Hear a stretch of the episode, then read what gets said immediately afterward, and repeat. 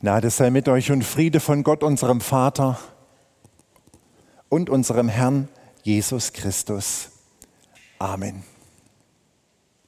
Gott ist unbegreiflich heilig. Der Prophet Jeremia prophezeit etwa 600 vor Christus die Wahrheit. Niemand will ihn hören. Die Könige in Israel, die hören lieber auf Propheten, die schöne Dinge vorhersagen, die ihnen nach dem Mund reden und Hoffnung machen.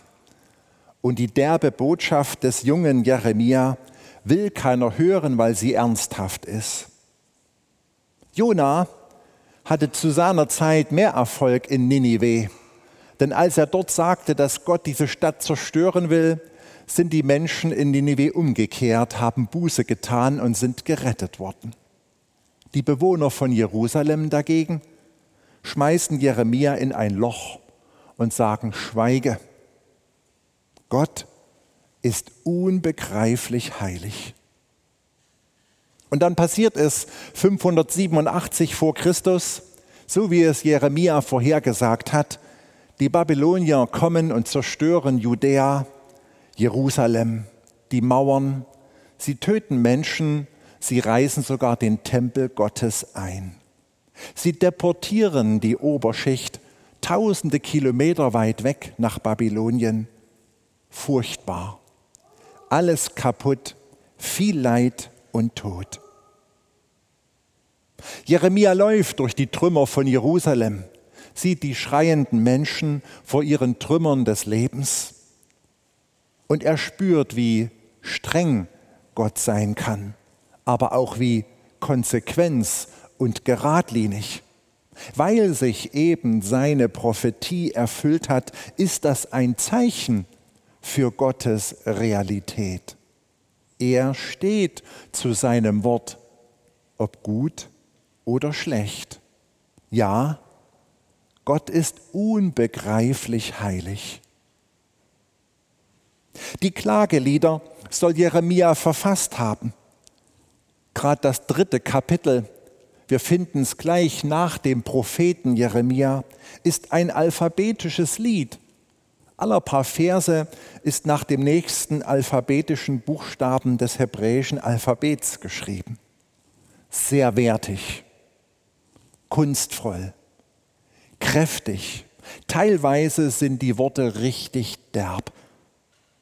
Sie sprechen von tiefer Verletzung, fast unerträglichem Leid, himmelschreiende Ungerechtigkeit oder doch verdiente Strafe?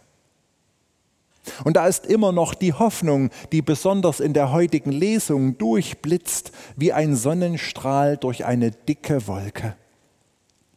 Der Herr verstößt nicht ewig, schreibt Jeremia.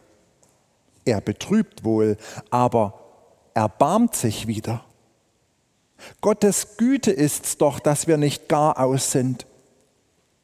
Denn es tut doch Gottes Herzen selber weh, wenn Menschen leiden müssen. Gott ist unbegreiflich heilig. Ihr Lieben, es wird gerne gejammert in unseren Tagen, doch nur selten geklagt. Lautes Klagen hat Vorteile, es entlastet. Herumjammern und meckern dagegen bringt fast nur Nachteile. Das Problem wird nicht gelöst, man zieht sich selbst immer weiter nach unten und alle, die mitjammern. Jammern will und kann nichts ändern. Klagen dagegen ist ernster. Es will etwas. Es ist intensiver, gerade so wie es die Psalmen in der Bibel und Jeremia in seinen Klageliedern tut. Dieser Mensch klagt in einer sehr lyrischen Form. Er schreibt ein Gedicht. Warum macht er das eigentlich? Vielleicht ist es manchmal einfacher, in einer festen Form zu klagen und zu beten. Einige Menschen beten schlicht das Vaterunser, wenn sie beten, ohne ihre spezifischen Wünsche und Klagen hineinfließen zu lassen. Wenn die eigenen Worte fehlen, helfen die tausend Jahre alten Psalmen. Als Gebete in fester Form die es den Menschen einfacher machen, mit Gott im Gespräch zu bleiben. Selbst Jesus spricht am Kreuz hängend einen Psalmvers. Mein Gott, mein Gott, warum hast du mich verlassen? Psalm 22. Entdecke die Psalmen für dich, bete sie, so wie auch die Klagelieder ein Psalm sind. Wir kennen solche Gefühle der Verzweiflung, der Sinnlosigkeit, der Ausweglosigkeit, des Ausgeliefertseins, kurz das Gefühl der existenziellen Angst. Meine Figur entspricht nicht der Norm. Ich werde in den Pausen auf dem Schulhof und besonders im Sportunterricht gehänselt. Alle lachen mich aus. Ich bin ein richtiges Mobopfer. Ich liege im Krankenhaus an allen möglichen Schläuchen. Mir geht es dreckig. Ich bin den Göttern in Weiß hilflos ausgeliefert. Sie machen mir wenig Hoffnung. Warum hat es mich erwischt? Warum ich? Ich habe einen lieben Menschen bei einem Autounfall verloren. Klar sind wir auch mal zu schnell gefahren und haben zwei Punkte in Flensburg, aber bei diesem Unfall war er schuldlos. Der Lkw-Fahrer ist einfach eingeschlafen. Da kam der starke, unaufhörliche Regen. Unser Dorfbach trat über das Ufer und entwickelte solche Gewalten, dass er alles weggerissen hat, was mir lieb und teuer war, was ich in meinem Leben aufgebaut habe. Das Einzige, was ich noch übrig habe, ist mein nacktes Leben. In solchen Situationen, ihr Lieben, reagieren die Menschen unterschiedlich. Manche mit purer Verzweiflung. Ausweglosigkeit und Sinnlosigkeit des Geschehens sind der Grund für Verzweiflung. Eine Krankheit oder eine Unwetterkatastrophe hat häufig keine tieferen Gründe. Niemand ist wirklich schuld.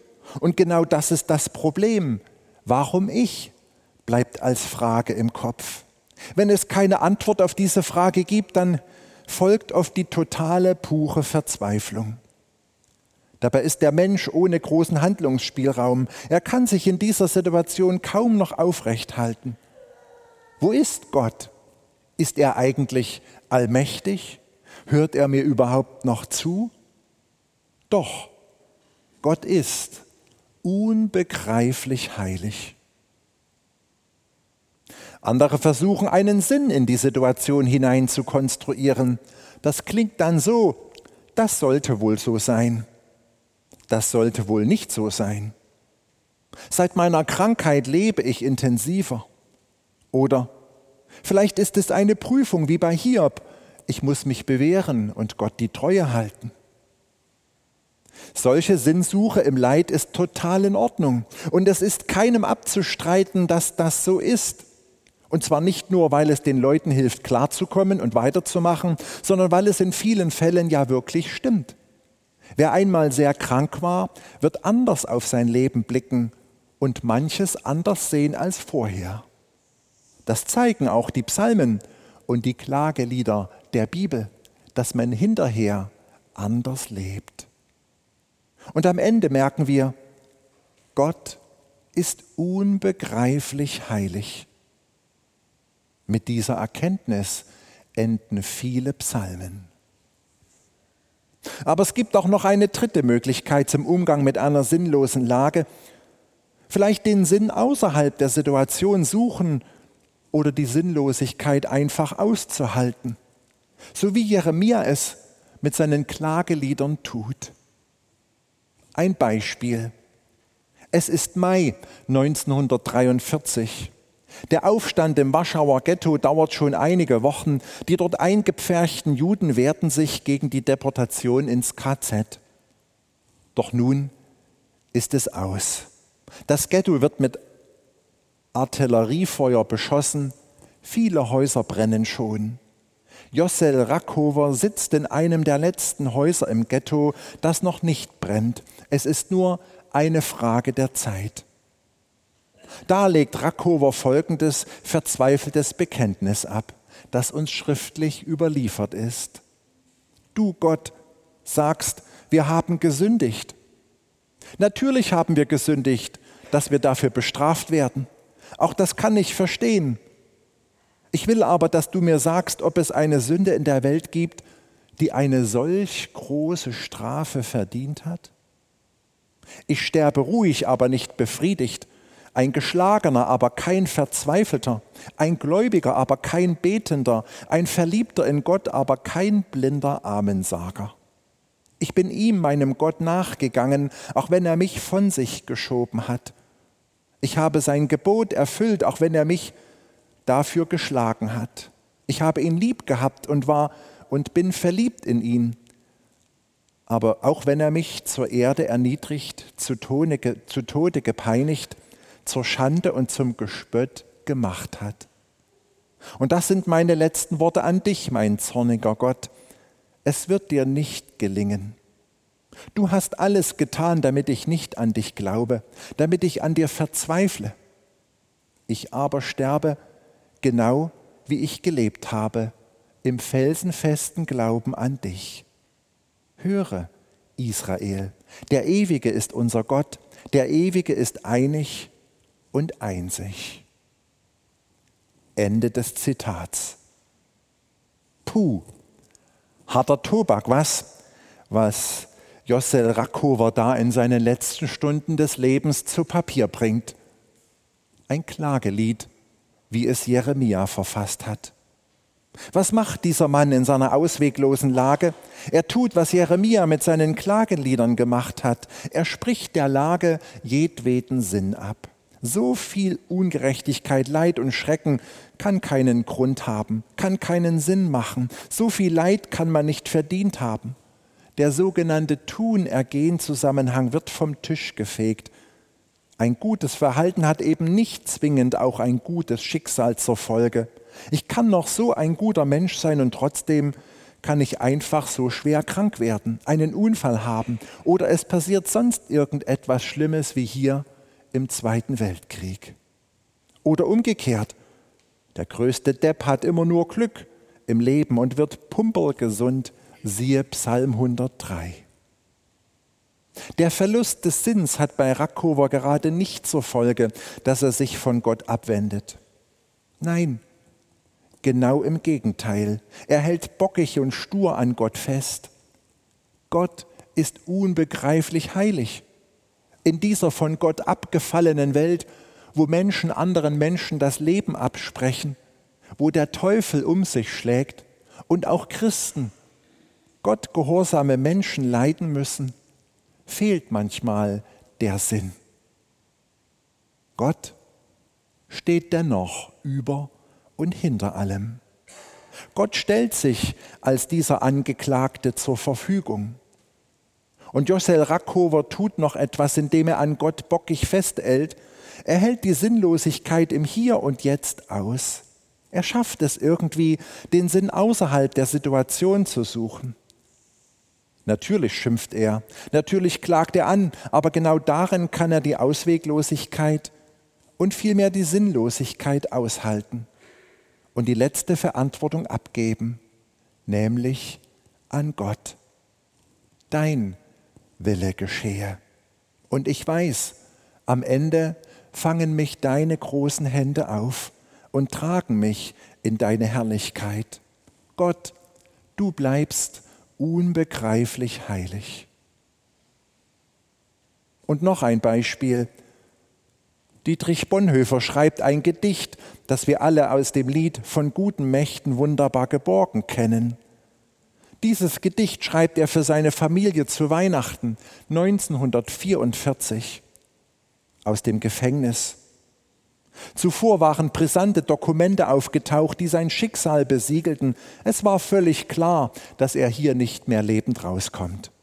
Zwei Wochen später wurde er vom Gefängnis ins KZ umgelagert und drei Monate später, kurz vor Kriegsende, hingerichtet. Dieses Gedicht war sein vorletzter Brief an seine Familie. Wieder erwarten klagt Bonhoeffer nicht. Er beschwert sich nicht. Er jammert nicht. Er versucht nicht, die Lage irgendwie zu erklären oder zu verstehen, der Sache einen Sinn zu geben.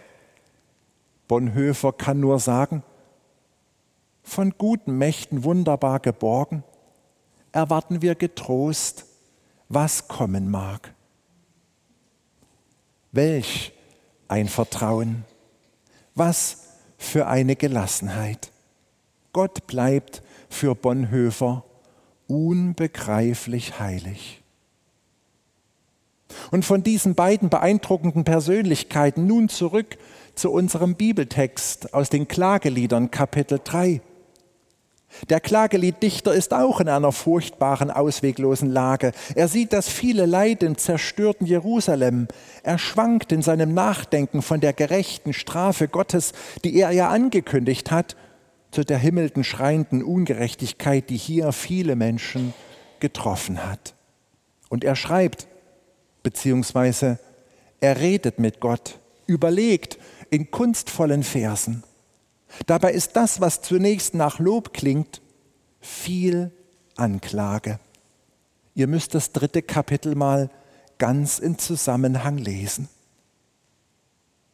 Die Gnade des Herrn ist nicht zu Ende, schreibt er, sein Erbarmen hat noch nicht aufgehört. Und denkt dabei zwischen den Zeilen, das stimmt doch so, Gott, oder? Ich merke gerade wenig davon, aber ich halte mich daran fest. Du wirst dich unser wieder erbarmen. Stimmt's? So war es doch immer in der Geschichte. Er schreibt weiter, neu ist deine Gnade jeden Morgen, groß ist deine Treue immer wieder neu. Und fühlt zwischen den Zeilen, bitte Gott, gib mich nicht auf, lass mich morgen neu anfangen.